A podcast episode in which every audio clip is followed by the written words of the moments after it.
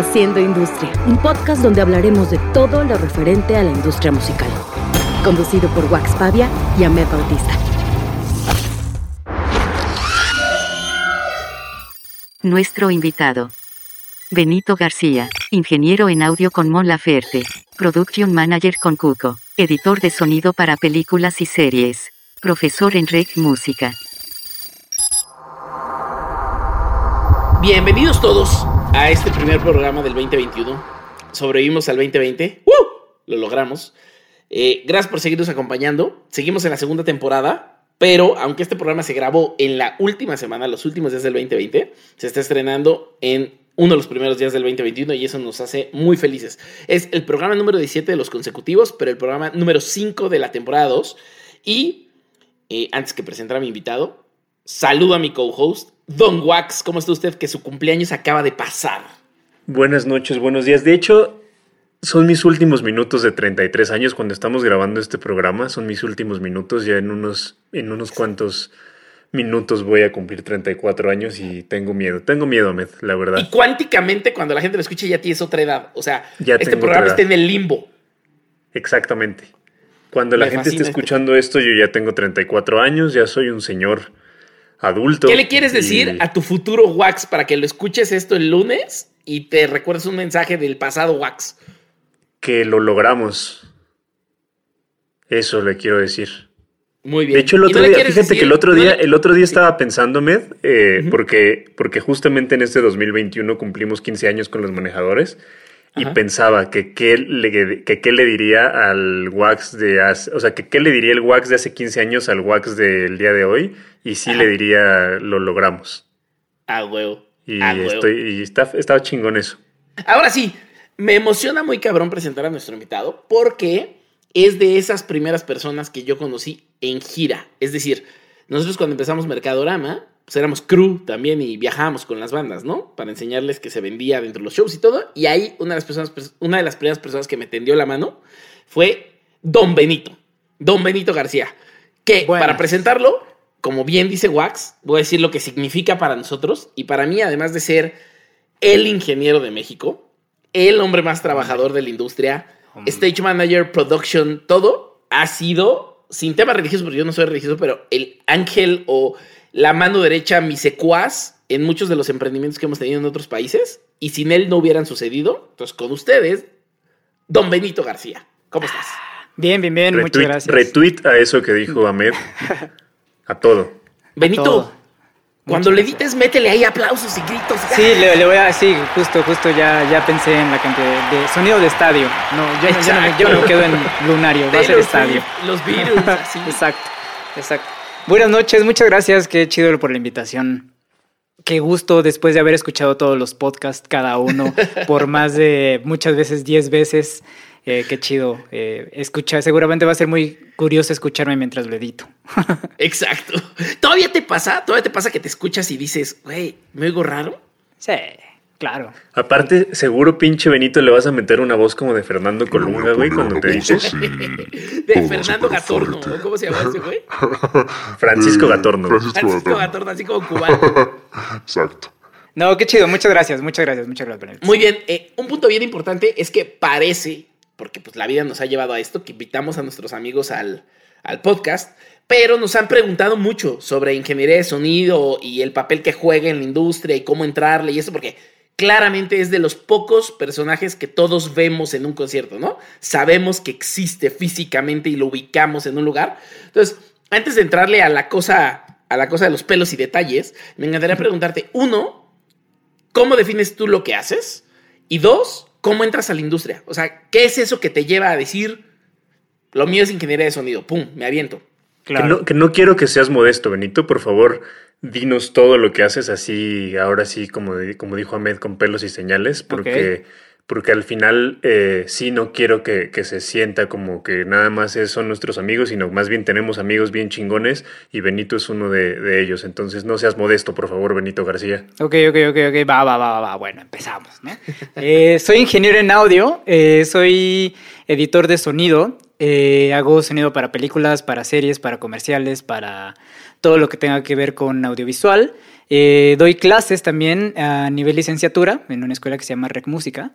Y soy production manager, soy tour manager y casi casi se visten niños Dios ya en, en, estas, en estas épocas. Trabajé con OV7, con Austin TV, con Torreblanca, Carla Morrison, eh, Natalia Lafourcade, eh, con quién más, Rebel Cats. Todo Colombia.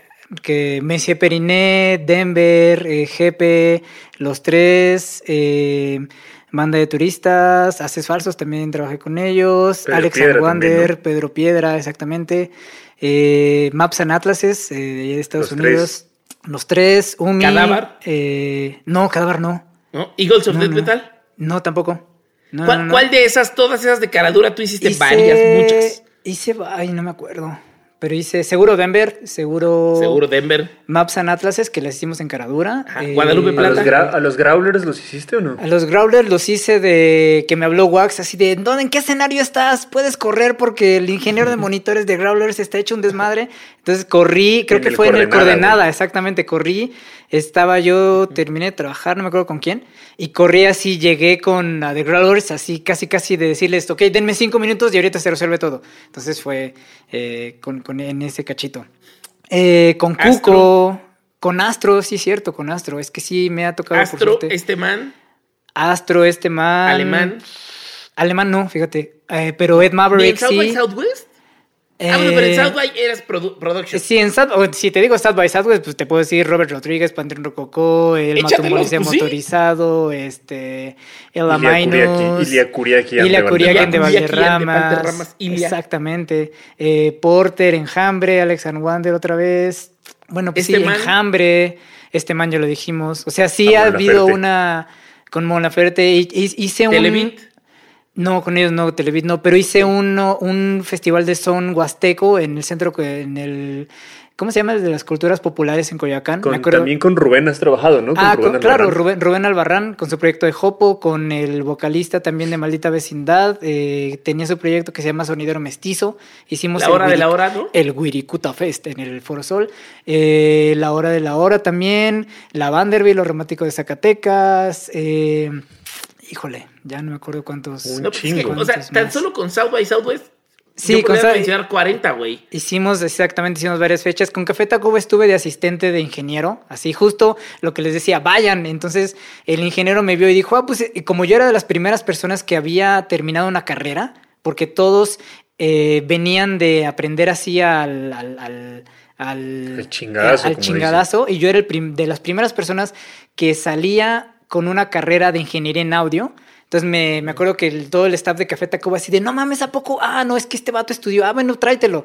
Entonces fui y así de, Benito, vete por el whisky. Y ahí va Benito súper feliz, obviamente, con su credencial de, de Café Tacuba. Y justo me llevaban a ver a ver, este, qué onda con el Foro Sol y qué onda con Toluca y qué onda con Jalapa y mijo, qué onda con mijo, usted que es ingeniero, Mézclese, pero unas cubas. Mézclese unas cubas, exactamente. Sí, y muchas, muchas bandas que seguro se me pasan, se me pasa alguna con Juan Pablo Vega también, con Juanson, eh, seguro. ¿El David Aguilar lo has hecho alguna vez? El David Aguilar, eh, Daniel Espala cuando abría los conciertos de, de Mon. Eh, ¿Aterciopelados? Con Marian Rusi, con Aterciopelados, no, como un Estéreo sí. Bomba Estéreo, claro. Eh, Has hecho un chingo de bandas, Benito, hecho, ya no mames. Sí, es que ya no me acuerdo, pero sí, por suerte. Bien. Por suerte. Y re, le, la, respondiendo a la otra pregunta, que es cómo entré a esta onda de, de la ingeniería en audio, eh, mi, yo, yo fui músico, de, yo tocaba guitarra clásica y hice mis exámenes a la Nacional de Música, pero por la edad los presenté muy tarde, los presenté a los creo que 19 años y para la Nacional de Música tienes que estar como desde los 14 años, algo así.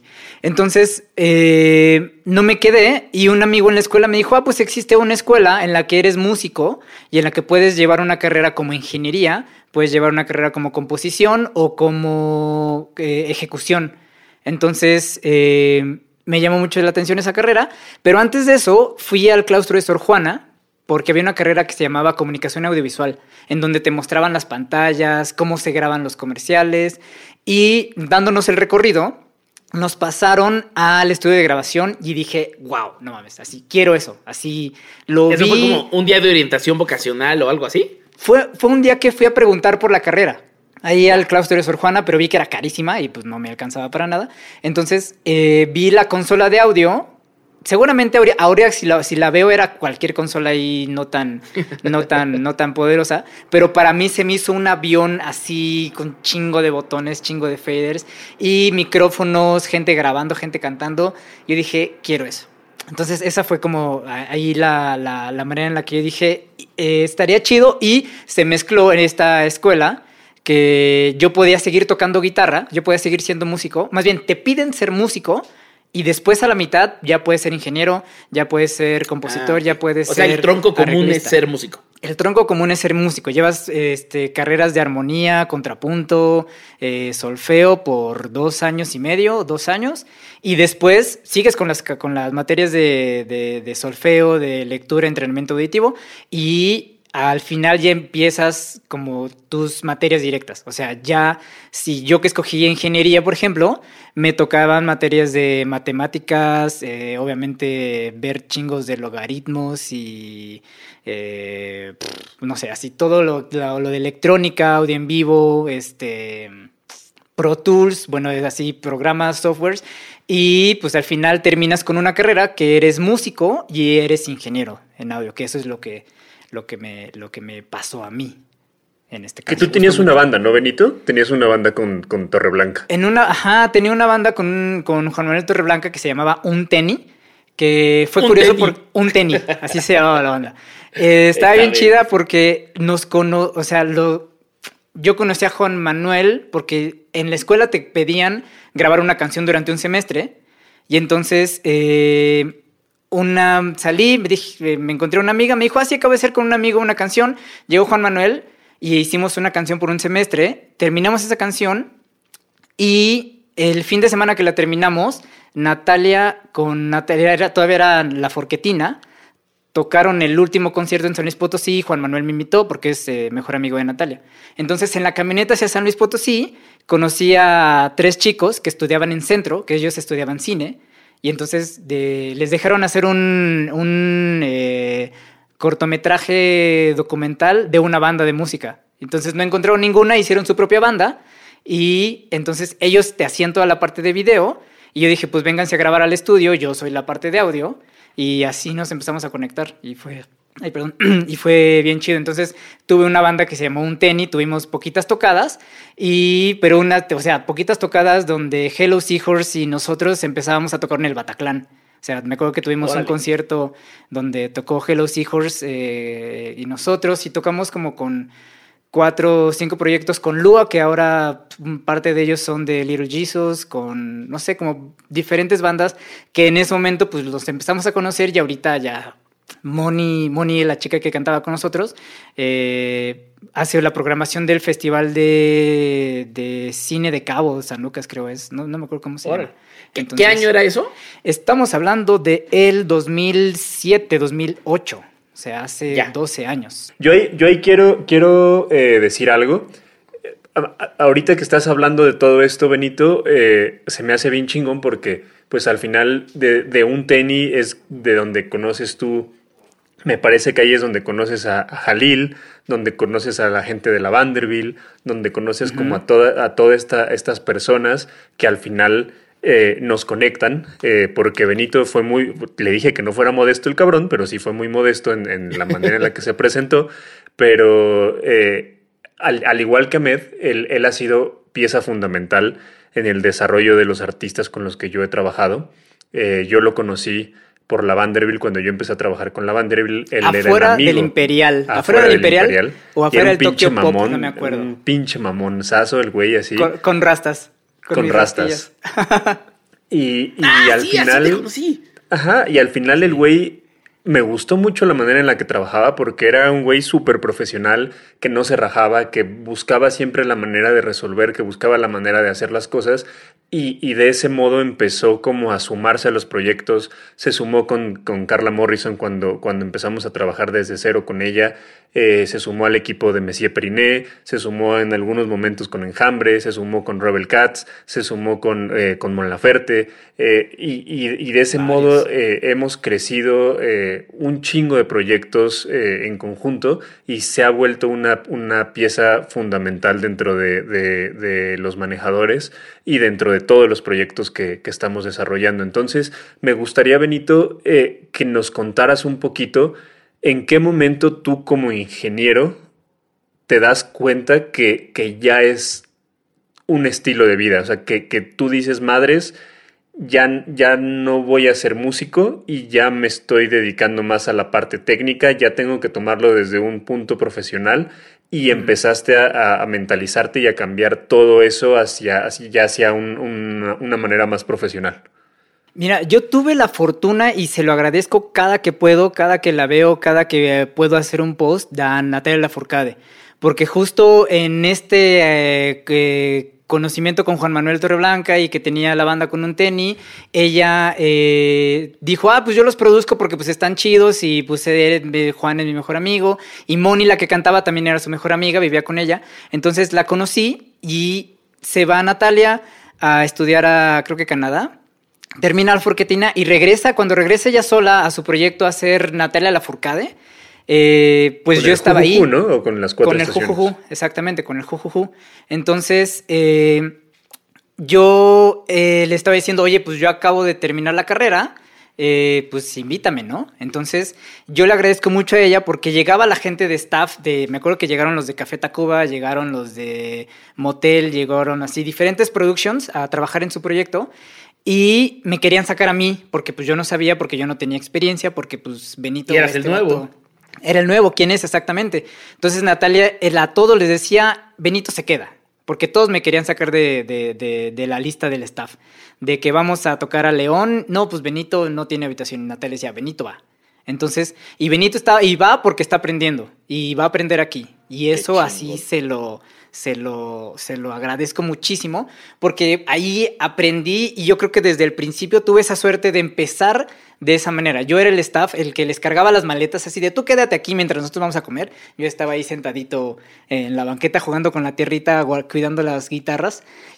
Y eh, eso yo creo que me ayudó mucho de ver desde el principio la manera profesional en la que es un concierto, en la manera en la que quién viaja, cómo viajan, eh, cómo se hace el soundcheck, cómo, se, cómo transcurre, eh, qué pasa con el final del concierto, los instrumentos, el staff que hace, el ingeniero que hace. Entonces, imagínate, yo eh, creo que todavía ni terminaba la carrera, estaba en el último semestre, creo que estaba en el último, el último semestre, y ver todo eso me ayudó muchísimo para después justo eh, empezar a trabajar con la Vanderbilt, que fue como de las primeras bandas, que fue justo cuando nos conocimos con Wax, en la, en la de decir, oigan, se tiene que hacer tal vez de esta manera. Y yo siendo, eh, yo ya habiendo estudiado como la carrera, yo sabía qué micrófonos pedir, qué, cómo se pide un backline, yo ya había visto con Natalia quién se encarga de los instrumentos, quién se encarga del transporte, quién se encarga de la logística. Entonces como que también me ayudó mucho a poder eh, decidir eso y como decirles, oigan, esto se puede trabajar de esta manera. Y aparte, eh, yo para pagarme la carrera fui asistente de una ginecóloga durante ocho años y ella me ayudó mucho en la organización. O sea, ella organizaba cursos, entonces decía, ah, sí, va a venir un rockstar, ¿no? En este caso, un terapeuta a dar un curso y yo me tenía que organizar entre quién se va, en dónde lo vamos a dar, si el espacio donde se va a dar tiene estacionamiento, si tiene estas condiciones, si hay cafetería, bla, bla, bla, bla, los horarios, me tocaba organizarlos. Toda la logística, exactamente. Entonces, ahora ya en la parte de, de los conciertos de las bandas, para mí ya fue mucho más sencillo decir, ah, ok, vamos a tener esta logística. De aquí para acá viajamos, de acá para acá hacemos prueba, perdón, terminando la prueba, eh, este, tenemos dos horas y luego el show o ese tipo de cosas. Y la, en el momento en donde yo dije, esto quiero, yo creo que fue desde el principio con Natalia. O sea, ver al ingeniero de Café Tacuba, que Café Tacuba en ese entonces hacía la gira de 2020, creo era 20 ciudades, 20 años. Eh, de verlo y de decir, wow, o sea, tiene el poder de subirle a todo, bajarle a todo. Había una canción que se llamaba, bueno, que se llama María, la de Sales una de noche. Me acuerdo que él agarraba el fader de la consola y le bajaba el volumen general a todo el recinto estadio para que la gente cantara. Y yo decía, es así, ese poder, wow. Y otra, otra de las cosas, me acuerdo haber visto. Eh, perdón que te interrumpa, te vestías así en Napoleón. Metías la mano aquí y dices, quiero ese poder.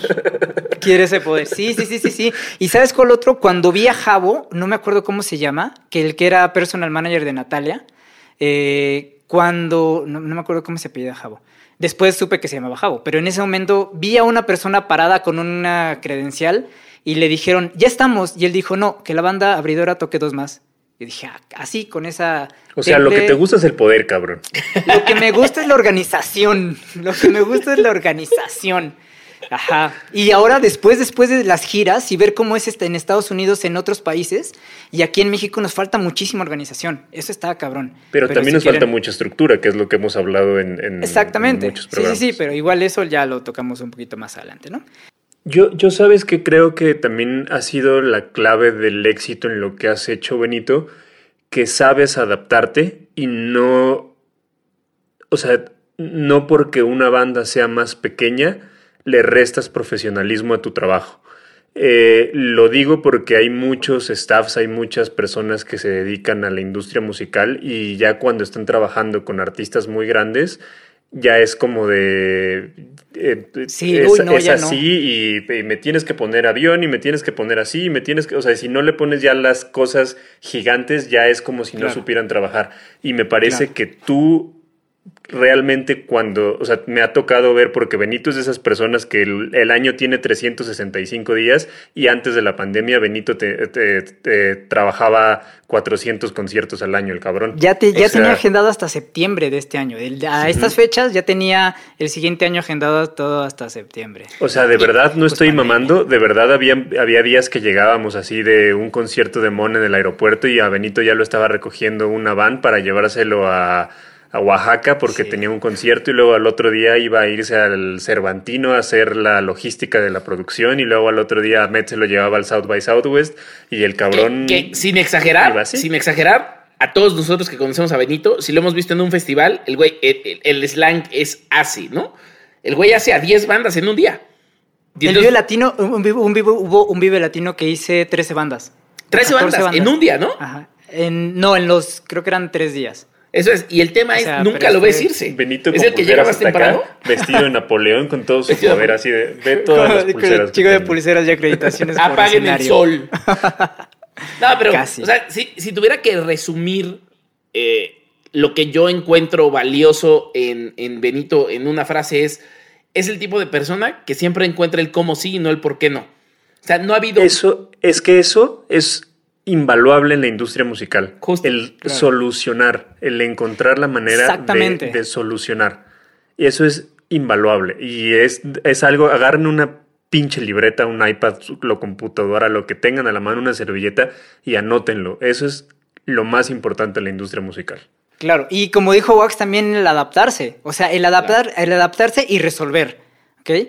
Me acuerdo una vez que fuimos con Enjambre a, no sé, Celaya o algo así en donde era así como, pues, híjole, solo es una camioneta, viajamos en una camioneta y era como que, pues, los instrumentos y todo era así como de, ok, no te vas a poner de, uy, es que si no son tres camionetas no viajamos, o es que si no son tal no lo hacemos. Es como de, ok, lo vamos a hacer, se va a adaptar y cómo vamos a hacer las cosas para que podamos salir, o sea, para que la, la el final del día el producto, el resultado sea el positivo. Y creo que Igual, yo creo que también para Wax, Enjambre para mí fue una escuela, así totalmente escuela de audio, de monitoreo, de decir, ok, ya, ya no estamos tocando en Ecatepec y en el bull, en el bull de, ¿cuál se llamaba? En, Aragón, algo, no me acuerdo cómo se llamaba.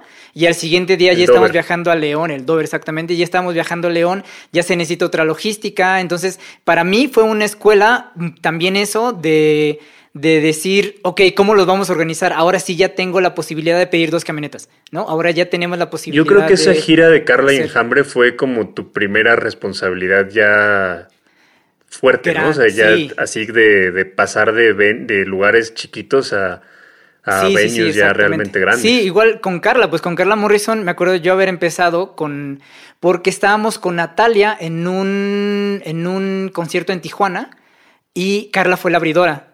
Entonces, y salimos así como de, ah, caray, ¿quién está tocando, no? Ah, suena muy bonito, ah, sí, qué chido. Y Natalia me acuerdo que le dijo, eh, ¿cuándo vas a México? Me avisas. Y, y, Carla le dijo, ah, sí, voy en diciembre. Y Carla, y perdón, Natalia le dijo, no, pues ven en un mes, o sea, como junio, agosto, y abres mi concierto del Frufru. Entonces viene Carla y pues ya era una nueva producción donde nadie pelaba a Benito, yo era así como el comodín de, ah, sí, señor, este, Bepto por aguas, Benito, ah, sí, voy por aguas. Y nadie le prestó atención a Carla. Entonces yo fui como el staff de Carla en ese momento, de, ah, ok, te ponemos el teclado, te ponemos, ok, queda chido.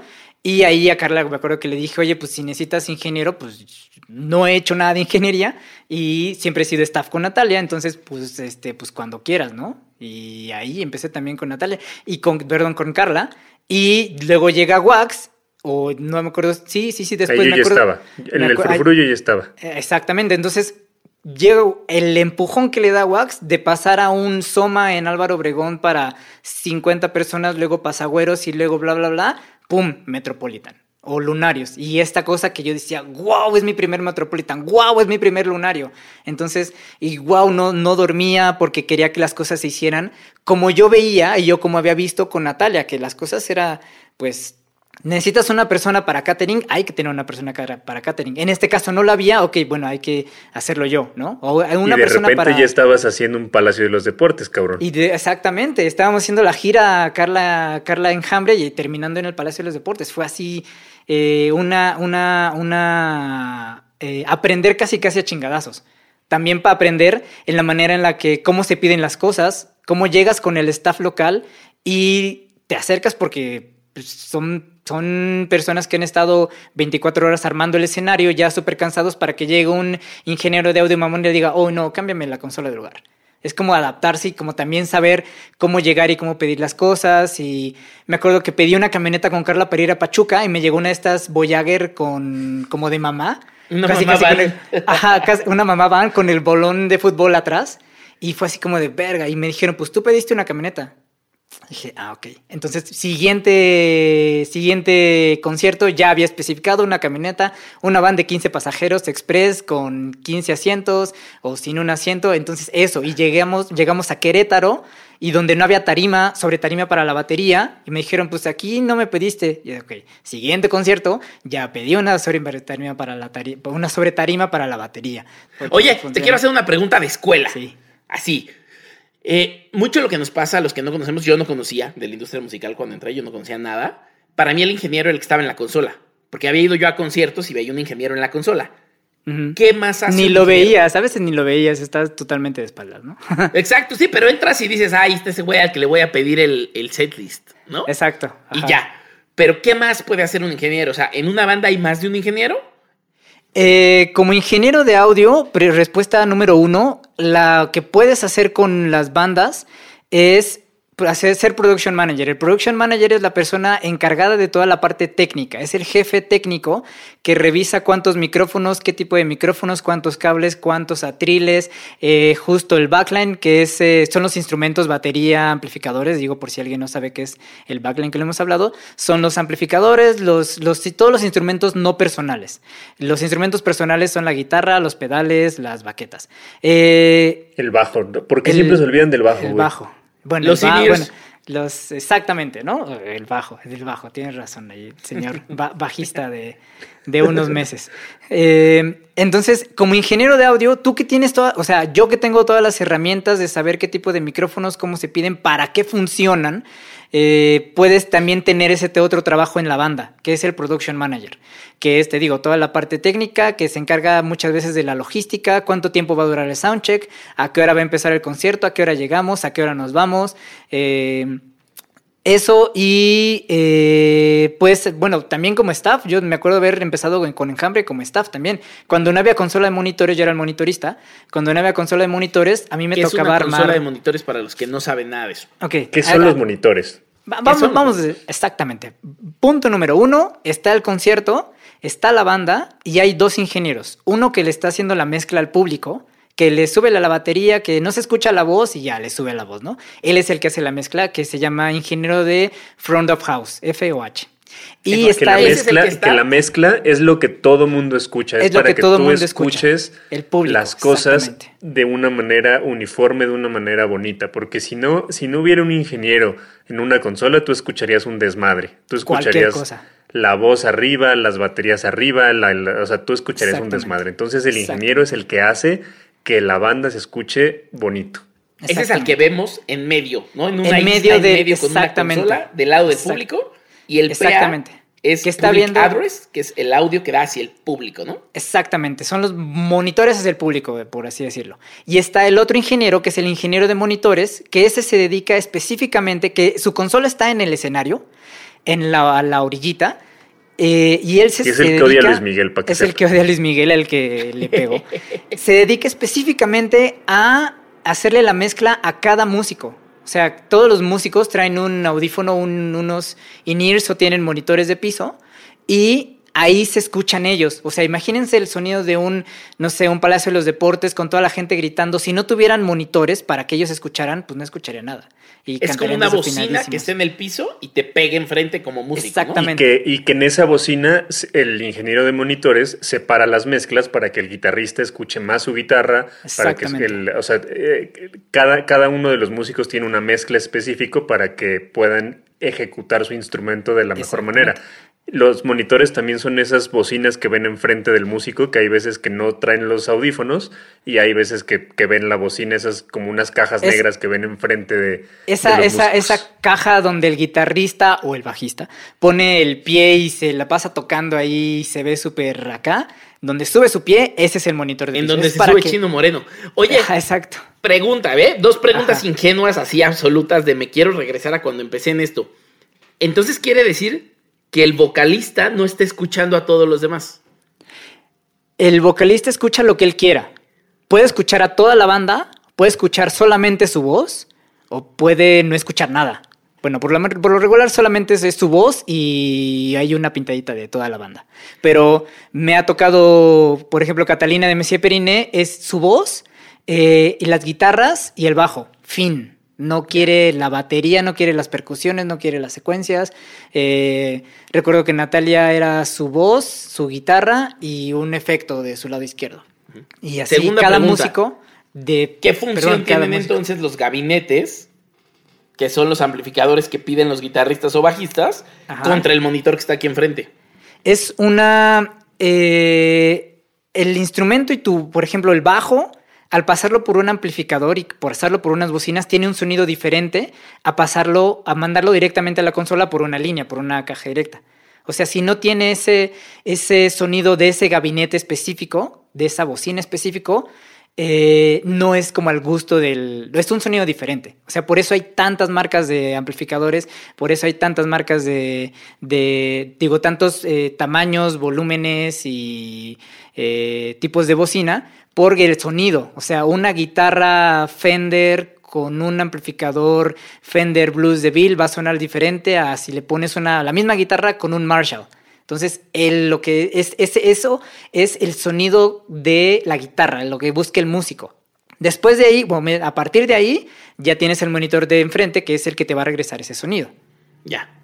Entonces sí, hay dos, dos, dos, tenemos dos ingenieros, eh, uno que es el de monitores y otro, el de monitores se dedica solamente a los músicos y el de sala se dedica solamente al público, a la mesa. Tengo una pregunta que seguramente se están haciendo las personas que se quieren dedicar a esto.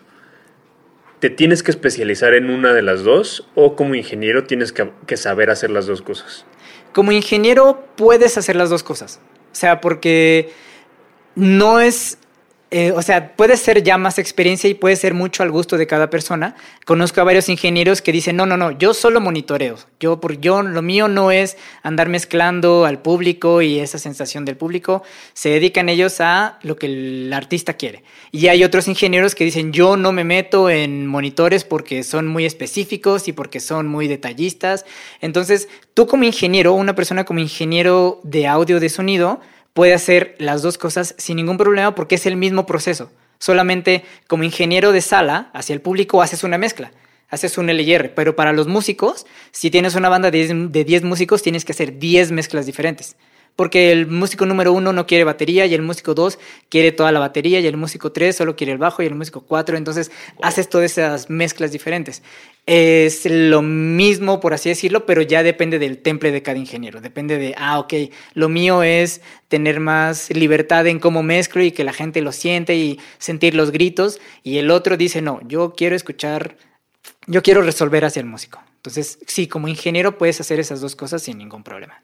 Que ahí viene un poco también lo que, lo que hablábamos fuera del programa. Yo, yo tengo el recuerdo muy cabrón de, de cuando, cuando tuvimos la oportunidad de girar con, con Jack White, eh, que fue una fecha porque lamentablemente se murió el, tecladista. Pero preparamos una gira, que la gente... Pero preparamos una gira.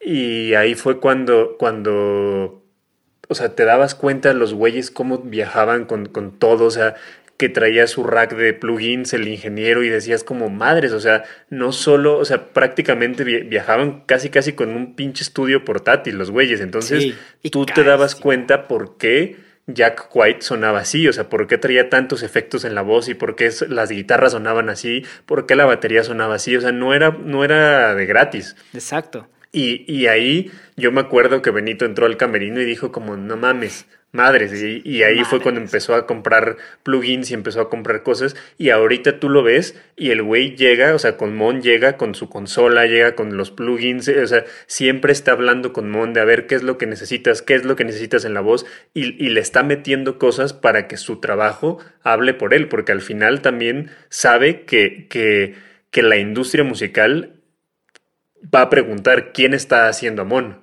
¿Quién está haciendo esto? ¿Quién, o sea, ¿quién está detrás de, de, de, Mon Laferte? ¿Quién está detrás de tal?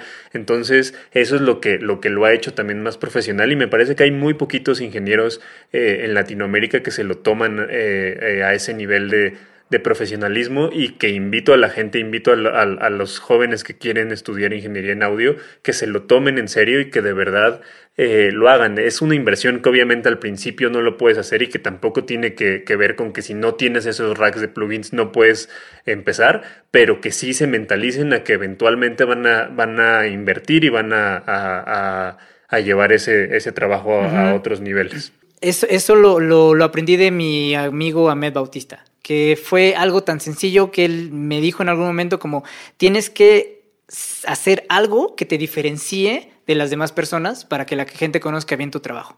Entonces, yo en ese momento dije, pues sí, o sea, ¿qué me va a diferenciar como ingeniero de otro ingeniero? Pues comprarme un micrófono y llevarlo y ponérselo al artista. Entonces, y si que el micrófono sea chingón y que al artista le guste, o llevarme un rack donde tenga mi compresor, mi ecualizador, mi efecto, y yo lo lleve y ese sea mi sonido. Entonces, eso me hacía diferenciarme de otros ingenieros. Entonces, es justo eso también buscar qué te va a hacer diferente, algo que te haga diferente de, de, otras personas, ¿no? Y pues sí, también es inversión, porque para las personas que, están escuchando esto y que quieren dedicarse a ingeniería o que ven y que dicen, wow, es que están girando y está, y está en conciertos todo el día, sí está chido, pero también es mucho trabajo de llegar a un lugar del concierto a las 7, 8 de la mañana, estar todo el día para que el concierto sea 12 horas después, terminas y tal vez al siguiente día tomas un vuelo y vas al siguiente concierto y luego el otro vuelo y el siguiente concierto. Eres el primero en llegar y el último en irte. Exactamente. Antes de construir sobre esa parte de la diferenciación, me voy a echar un pequeño comercial, porque se me había olvidado que tenía una Minerva aquí. Por haber la puesta de escenografía, se me olvidó nuestro bonito patrocinador Minerva. Esta vez nos mandó, mira, este comercial es de Mercadorama. Nos mandó las de Ron the Jewels, que es cerveza Minerva con Mezcal Alacrán y Mercadorama. Ven ahí el logo para los que están viendo el video. Qué bonito, chinga. Es mezcal con cerveza IPA. Ahí tiene, como las de Austin, Texas. ¿Tiene mezcal? ¿Y Tiene mezcal, güey. Tiene mezcal. ¿En serio? Mi padre está enloquecido con esa cerveza. ¿Escuchaste eso, Lidia? ¡Lo logramos! Cruzamos generaciones, Lidia. Bueno, regreso al tema. En esta parte de la diferenciación, una parte bien cabrona que creo que tiene Benito es, así como ya dije lo de el siempre encuentre como sí y nunca el por qué no, el güey también, como Michael Jordan, del 110%. Yo lo invité la primera vez, si mal no recuerdo, en 2012, a hacer un showcase en South by Southwest. Y la única información que le di fue, nosotros tenemos que llevar a la banda, ellos nos ponen allá a un, como ingeniero stage, pero no nos explican qué es, y tenemos que contratar un backline. Él, Oh, sin sí. conocer a nadie, sin hacer nada, leyó los documentos, contactó a una empresa desde aquí, o contactaste como a seis. Con, sí. Y cuando yo llegué, el show estaba listo. Nunca habíamos hecho un showcase fuera del país. Nunca, nunca. O sea, Mercadorama Caradura, nunca había hecho un showcase. Éramos el primer venue del mundo con un showcase. No éramos un promotor, éramos un venue. Entonces queríamos replicar la experiencia Caradura y el cómo tratábamos a las bandas. Las bandas que nosotros llevábamos eran solo dos contra seis que tenía que haber en el showcase. Entonces teníamos que estar en total coordinación con el booking del festival. Y cuando yo llegué, no solo estaba todo resuelto, la gente del festival me felicitó y me dijo, qué cabrón tu personal. Esto que acaba de suceder no sucede en los otros 360 showcase que hay en este mismo momento al mismo tiempo. sí. Es una joya este señor llamado Benito. Y a partir de ahí, es que incluso otros promotores que también tenían su showcase contrataban a Benito dentro del festival los días Sí. que él no tenía showcase conmigo. Entonces, eso es diferenciarse. Es decir, yo llego, yo consigo, yo hablo, trato a todos perfecto, me espero hasta que llegue el proveedor del backline y se lleve su último cable, porque no voy a permitir que una banda que corre de aquí, porque hasta a veces es por descuido, una banda que corre de aquí a tocar a tres showcases en la misma noche cruzando toda la ciudad, pues a veces se lleva los cables, o sea, los micrófonos, o sea, algo. Tú estabas ahí como un guardián y al final los del backline, yo nada más me acuerdo cómo te hacían reverencia de, güey, ¿por qué nunca hemos trabajado con alguien como tú? ¿Por qué los demás showcases durante 30 años de festival no son como tú? Hoy Y a eso- la fecha se habla de ti en el festival. Y eso, qué chingón. Y sí, me acuerdo que hasta en em- empresas de ¿Cuántas backline. mochilas tienes? De No, ya tengo. Es que ya- tiene de que artista cuatro. y tiene de Y showcase, de, cabrón. y de showcase. Me acuerdo que la gente de Backline me escribió en el último South by Southwest. Y ya ellos me escribieron, así como de, ¿qué onda, Benito? Pues ya toca South by Southwest, ¿no? ¿Qué onda? Ya toca. y así de, híjole, no, pues no, ya no, este año pues se, se, se, se- se canceló. Y pues justo cuando fui a Estados Unidos me di un madrazo de cámara. Aquí se hace de manera diferente. Así, aquí es, y más en el South by Southwest. Aquí en México estamos muy acostumbrados a pedir. Entonces la banda dice, ah, yo necesito tocar con esta batería y necesito tocar con este modelo de teclado. Y pues el promotor que los contrató, si tienen en ese, ese acuerdo estuvo, les tienen que poner las cosas. En Estados Unidos, no. Que ahí voy, voy a hacer una acotación porque no lo hemos dicho. Benito, el día de hoy, o sea, en estos momentos, es production manager de un proyecto en Estados Unidos que se llama Cuco, que seguramente muchos de ustedes lo conocen y si no lo conocen, escúchenlo, está muy chingón. Y Cuco eh, eh, gira principalmente, a pesar de ser latino, gira principalmente en Estados Unidos. En Adelante, Estados Unidos. Benito. Gracias. Y regresamos aquí al estudio. Y eh, allá, allá me di cuenta de la manera en la que tan diferente que se tratan a las bandas. O sea, allá es un respeto de yo te voy a tratar de la misma manera que trato a Phoenix, a como trato a Cuco, por ejemplo. Nos tocó en el Brooklyn Steel en, en Nueva York, que nos trataron así como si hubiésemos sido la banda super acá. Ajá. Y pero no solo ahí, llegabas a varios, o sea, hicimos varias giras y al lugar en el que llegabas, ellos te trataban de la misma manera porque es su trabajo. En cambio, aquí en México, depende de la banda, es como te tratan. Entonces, o depende del venue. O depende del venue también. hace ratito del poder del stage ese que ya hablaba inglés. Ajá, exactamente. Sí, sí, sí, sí. Y eso, eh, se me fue un poco la banda, tiene que ver mucho con lo que estábamos hablando hace rato. Tú decías que te diste madrazos porque llegaste a Ah, Estados sí. Unidos y todo Me es- di el ma- y todo es totalmente diferente desde el punto en el que lo quieres, lo tienes que traer tú. Este es lo que yo tengo. Justo, este es el backline que yo tengo, estos son los instrumentos que yo tengo. Si tú necesitas un teclado Kurzweil, un Yamaha Motif XLDSWY y no lo tenemos, lo traes tú. Fin. ¿Qué? ¿Robert Rodríguez o quién nos pidió bongoes? Ah, Robert Robert, Robert Rodríguez. Rodríguez. Rodríguez, exactamente. Y fue tuvimos así que como- contratarlos. Que Sí. aparte ese, ese día estuvo súper bizarro porque estábamos con Enjambre y estaba atrás Robert Rodríguez e Isa González Isa y. Daryl de Walking Dead, güey. Y aparte... Y él mató a un policía motorizado. así, o sea, pinche backstage más raro del universo, güey. Sí, y ha sido uno de los mejores showcase de la historia ese. Para nosotros, es qué locura.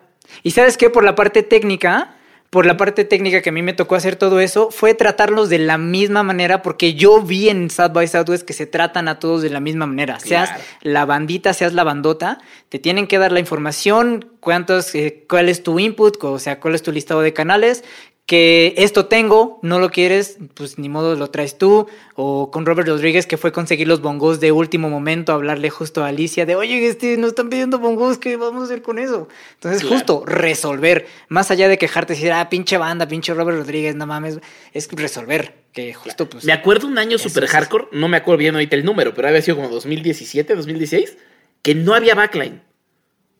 Ya se había acabado y los que siempre te cuidaban te dijeron, te lo vamos a encontrar a ver cómo. Mm, creo que fue 2016, algo así. Y no pero sé pues si lo trajeron de otra ciudad o qué hicieron, pero tú llegaste y te lo resolvieron así, güey, nos has contratado tantos años. Es, justo, ajá, dar el 110% no solamente es eh, con tu trabajo, sino con las personas también con las que estás trabajando o sea, como también decirles, oye, incentivarlas de decir, oye, pues ya me dejaste aquí las cosas, bueno, pues vamos a, ayúdame a arreglarlas, ¿no? Ayúdame a poner el escenario. O sea, y me acuerdo que la gente de Backline, de la empresa de Backline, que se llama Backline Austin, creo, eh, me decía así como, Benito, wow, ¿no? Casi casi nos limpiaste los platillos y nos los regresaste todos limpios, o sea, como que siempre nos dejan ahí las cosas este, tiradas, porque pues ya no son de ellos. Pero ah, justo me acuerdo a Ahmed así esperándome afuera en la banqueta a las 2 de la mañana, eh, luego irnos por una pizza, porque yo quería haber Uy, metido... qué buenas pizzas. Hoxmero Pizza. Porque yo metía todo y entregaba así hasta que no cerraban el camión, ya me, ya yo estaba libre. Entonces muchas veces no, pues me, acuerdo perfecto, si un, darte la mano con ellos de ya acabamos, chingón, ahora sí. Exactamente. Y ahora sí, a partir de ahí, si tú quieres echar fiestas, si quieres ponerte borracho, si quieres consumir la cantidad de cosas que consumes, va. Pero mientras estás trabajando, por favor, no lo hagas. Porque tu trabajo es el que habla por ti. Nosotros no, o sea, nosotros como ingenieros no tenemos alguien que diga, ah, pues alguien es nuestro trabajo el que habla, es nuestra tarjeta de presentación. Que nos estén viendo cómo trabajamos y cómo lo hacemos, esa es nuestra tarjeta de presentación. Yo voy a hacerte eh, dos preguntas ya para, para, irnos hacia la recta final del programa. Eh, la primera, aprovechando esto que estás diciendo, seguramente es una duda que, surge mucho en los jovenzuelos que nos están escuchando y, sobre todo en los padres que, que van a apoyarlos para pagarles la escuela y demás. ¿Se puede vivir bien de la ingeniería? Se puede vivir muy bien de la ingeniería en audio. ¿Por qué? Porque no solamente es sonorizar una banda, puedes grabar una banda, puedes mezclar una banda, entras a Coppel y hay un sonido, una grabación que te está diciendo bienvenidos a Coppel, gracias por pagar a crédito. Alguien tuvo que grabar eso, alguien tuvo que mezclar eso, alguien tuvo que hacer eso, aprendes la televisión, hay audio, todo, todo, todo, hay muchísima, hay muchísima... Hay podcasts hay podcasts, hay películas, hay series, hay cines, hay videoclips, hay videojuegos. Videojuegos, hay muchísimo, muchísimo, muchísimo eh, campo de, trabajo. Entonces, ¿y se puede vivir bien? Sí se puede vivir, se puede vivir muy bien y más si, si tu fin... Mm, si tu fin es vivir bien, pues tú verás cómo le buscas y, y si lo tuyo es el dinero, pues allá tú, ¿no? Pero pero si en verdad amas la música y amas el audio y amas lo que estás haciendo, solito se da. Y la verdad es que se puede vivir como, casi, casi diría como un doctor, como un abogado. Y de, ahí viene la otra pregunta. ¿Cómo entrarle? ¿Cómo, o sea, porque al final hay un chingo de escuelas, hay muchas personas que están estudiando ingeniería. ¿Qué tienen que hacer? O sea, de qué manera le entran, de qué manera pueden contactar a un Benito, de qué manera pueden contactar a un Axel, de qué manera pueden contactar como estos ingenieros que están ahí cómo pueden abrir ese camino, cómo pueden, a lo mejor un ingeniero que te dice, no, yo la neta no me quiero dedicar al audio en vivo, pero quiero editar podcast, o quiero trabajar en un estudio, o quiero eh, editar series, o quiero hacer diseño de, eh, sonido para películas. ¿De qué manera pueden empezar? ¿De qué manera pueden meterse? Yo creo que les una, esto? Yo, mi recomendación, antes que, que decir vete a tal, vete a tal, vete a tal, creo que es tener la humildad de saber en el lugar en el que están. O sea, me ha tocado muchos eh, egresados de escuelas que llegan y no es que yo ya estudié y a ver, ponme una consola. Y es como de, a ver, aguanta, ¿no? Así. O les pones la consola y no saben cómo por dónde, sino como, con, ¿a qué me refiero con humildad? Como, como saber en el punto en el que estás para así poder apoyar. No tanto llegar y decir, ah, sí, póngame esa consola porque en mi escuela me dijeron que esa consola era la chida. ¿Cómo entrar ahora? Eh, yo creo que todos en la escuela, en la preparatoria, tenemos un amigo que tiene una banda. O sea, conocemos a alguien que tiene una banda, entonces, como la parte de ingeniería de audio para el audio en vivo, mi recomendación sería vete con esa banda y sé el staff, sé la persona que les cuida las guitarras, sé que la persona que, le, que les carga los instrumentos, que les está cuidando a las groupies, que les está proviendo el agua, las chelas, sé esa persona que la banda te llega a necesitar en algún momento cuando vaya a ir creciendo. Entonces, por ese lado, creo que sería la, la, la, opción. porque y además aprendes el movimiento, ¿no? Y aprendes, exactamente, y conoces a muchas bandas. Y si hay otra banda que dijo, ah, este vato se, se la rifa porque le puso bien chida la guitarra o, o entra con el gaffer o sabe cómo reaccionar cuando hay un feedback o digo cosas así. Entonces va a haber alguien más que te conozca y te, te invite, que así fue como me pasó. O sea, me pasó con la Vanderbilt, luego fui con los románticos de Zacatecas, luego Enjambre, Garla Morrison, N cantidad de, de, bandas. Creo que por, por ahí y por la parte de grabar y hacer edición para películas, busque estudios. Hay estudios de postproducción de audio en el que puedes ir y aceptan, eh, ¿cómo se dicen? Becarios.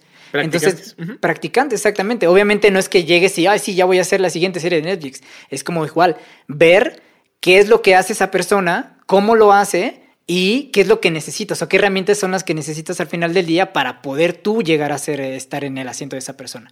Y sí, hay varias escuelas de, de audio ahorita, que es, que es una maravilla porque pues ya hay muchas, ya vieron que hay un, un, un, ya vieron que hay un nicho de dinero, ya vieron que hay una nueva actividad que regenera y remunera y la gente puede vivir bien de esta onda de... Pero sí, pues es justo, eh, para las personas, las chamaqueadas, eh, pues yo creo que tendrían que ver mucho los cursos. La mayoría de las escuelas están ya, eh, ¿cómo se dice? Eh, adicionadas, no, están avaladas por la SEP.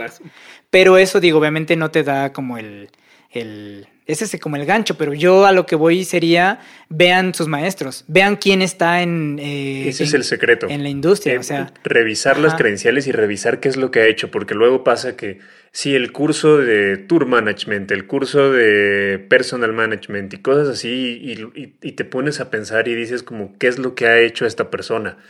¿Qué es lo que ha desarrollado realmente esta persona? Porque te pueden vender un, temario y un... Y un eh, algo súper bonito y que tengan un logo bien bonito y la chingada, pero si no tienen credenciales y si no tienen algo que haya hecho realmente, pues no se dejen engañar y no les den su dinero a cualquier persona.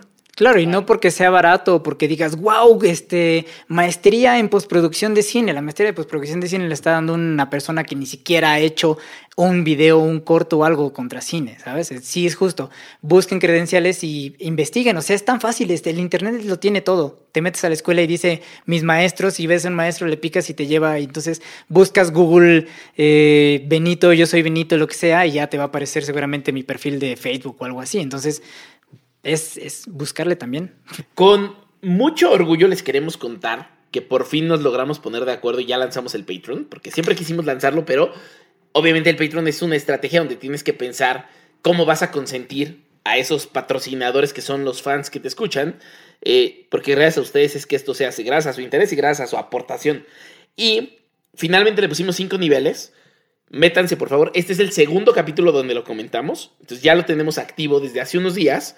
Eh, pero lo más bonito de eso es que el día que lo subimos, en el minuto que se subió, entraron los primeros patrons. Y uno de los, uno de los, de, pues de los acuerdos o de los regalos que quedamos de hacer es mencionarlos en vivo. A todos queremos darle su lugar por nombre y agradecerle su aportación porque sin ustedes esto no sería así. Y además, si los mencionamos, seguramente otros se van a animar. Entonces díganle a sus cuates que le entren, porque está bien chingón y nos ayudan mucho a esto. Ahora sí, Juancito, ¿quiénes son estos patrons? En realidad, yo, yo ahorita voy a decir los nombres, pero sí quiero agradecerles yo también a cada uno de, de las personas que nos han ayudado, porque al final tenemos que, que, que hacer este podcast, lo hacemos de la mayor calidad posible, tenemos que, que comprar micrófonos, tenemos que pagarle al señor Benito porque los ingenieros cobran, Claro. Eh, hay, que hay que pagarle al, al staff, hay- o sea, al final nos cuesta hacer este podcast y, y me parece que es importante, no, no, no de... Es importante decirlo no desde un punto de victimizarnos ni decir por favor ayúdenos, sino desde el ángulo de que le den valor al contenido que están eh, escuchando. Eh, Y, de que, y de que hacer industria también es hacer que los involucrados puedan vivir de eso. Exactamente.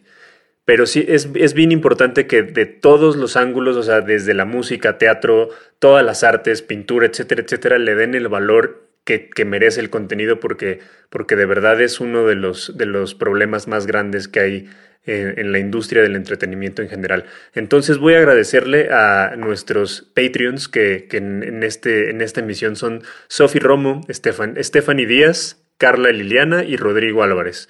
Eh, ahora solo están cuatro Patreons eh, que les agradecemos infinitamente el apoyo que, que le están dando a Haciendo Industria. De verdad, de verdad, muchísimas gracias a, cada uno de ustedes por, por ayudarnos y apoyar el programa. En serio, en serio, muchas gracias por hacer industria con nosotros y ojalá se sumen más, aunque, aunque pongan lo que, lo que ustedes quieran poner eh, en el Patreon, de verdad nos ayudan muchísimo. Y compartiendo. Y. Así es.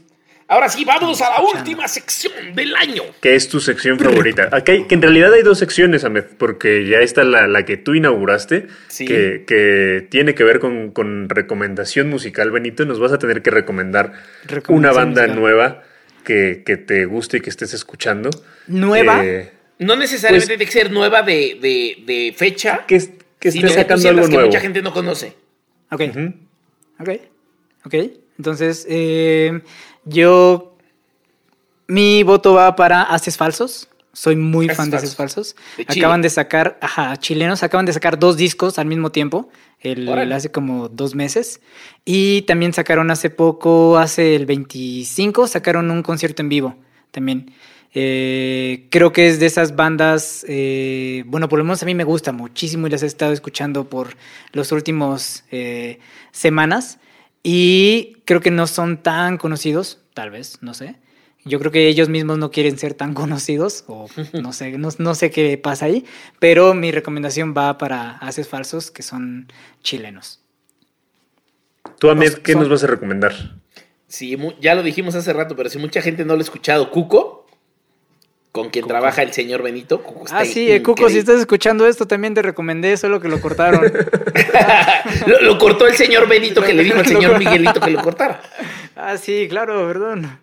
Exacto. Y, no, y ya lo dije varias veces, pero ahorita por South by Southwest y todo, y Benito estará de acuerdo conmigo, y la Minus, que es la señorita Gabriela Jimeno de Colombia que vive en Nueva York, y su proyecto Siempre haces trampa. Solo se puede recomendar una banda, pero te la voy a... Pero, te pero ya habíamos a- dicho Cuco en el programa. Ok, bueno. Solo lo, refor- lo reforcé. ok. Sí, pero la mía es y la Minus. Ok, listo. Yo voy a recomendarles y no, y no es eh, echarle flores a, a nuestro staff técnico, pero sí les voy a recomendar la banda de, de Miguelito, que es la persona que, que edita el, el podcast, que se llama Cardenal. Acaba de lanzar su canción, escúchenla. Está, está bastante padre. Y, y ¿saben qué, ¿sabes qué es lo que me gustó, Ahmed? Que el cabrón nunca nos dijo que tenía una banda. Trabajaba Eh, con nosotros yo, en yo la me estoy enterando ahorita. Nunca nos dijo que tenía una banda porque el güey no quería que, que sintiéramos que lo ayudábamos por, por compromiso. Ya para terminar, eh, vamos eh, con las dos cositas, las dos cositas de Ahmed Bautista.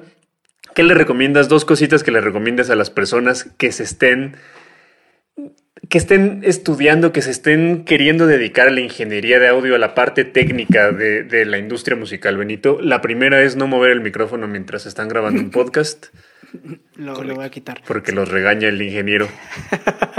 Ponerse Eh, audífonos para no ensuciar. Para no escuchar exactamente, claro.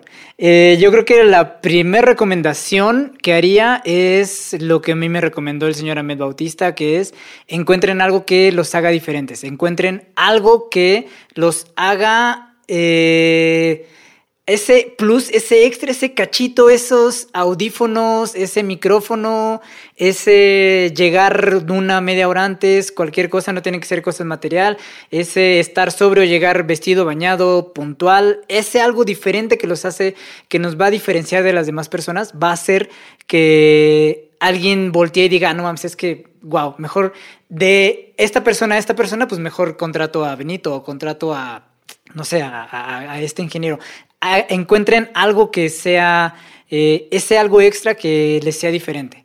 Y mi segunda recomendación, eh, yo voy por eh, estudien y siempre estén tratando de buscar qué es lo nuevo, cuál es el software nuevo, cuál es la diferencia entre el nuevo y el anterior.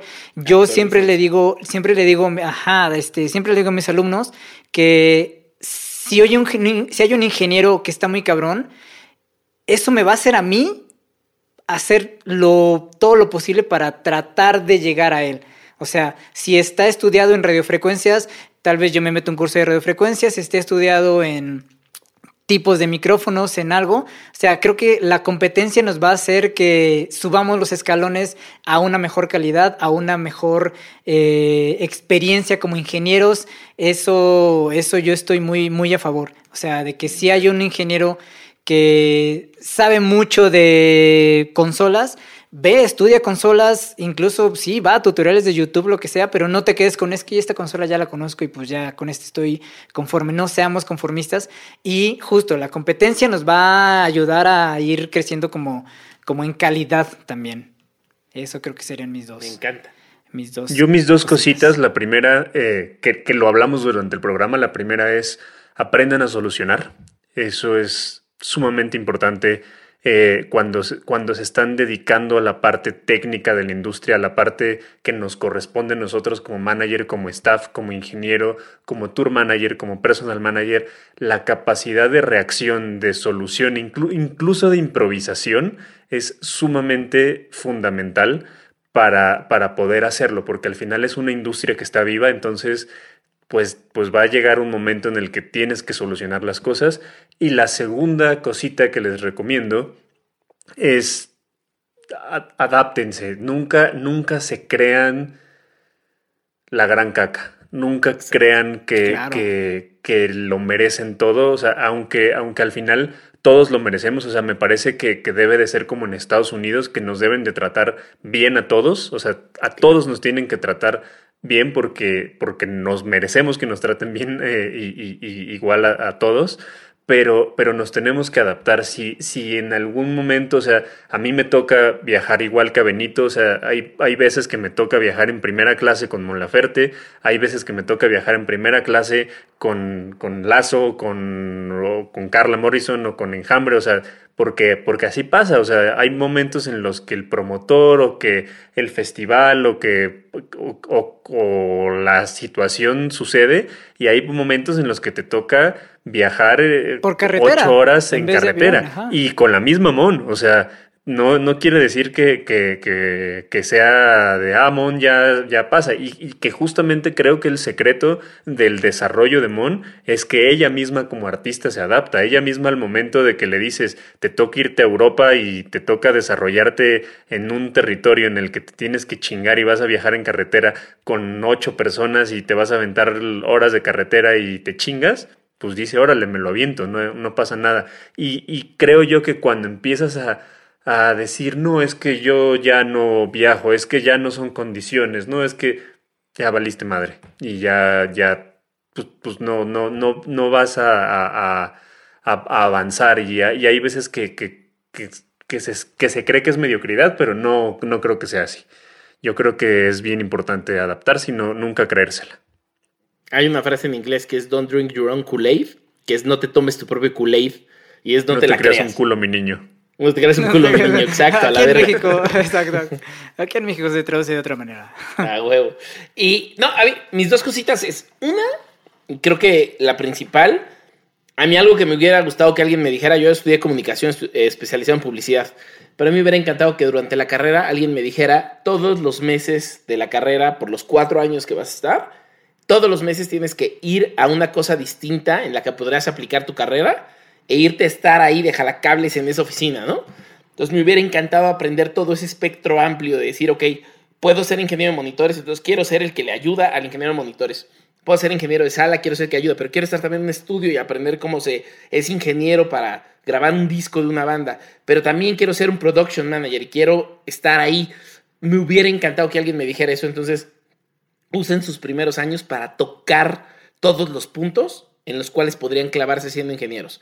Para que no solo aprendan lo amplio del espectro, sino para que vean cuál es esa parte que más les llama. Y ese día clavarse más ahí, pero saber de todas. Y eso me lleva al segundo punto. Lo mismo son los géneros. Eh, hay muchos ingenieros muy cabrones, muy, muy cabrones en su género y en su industria y son increíbles, pero siempre le hacen a bandas de ese género. Eh, y creo que una de las cosas que yo le aprendí a Benito muy cabrón es que siempre estaba ahí para la banda que fuera. Entonces yo me acuerdo haber traído un montón de bandas a caradura de diferencia, o sea, Eagles of Death Metal.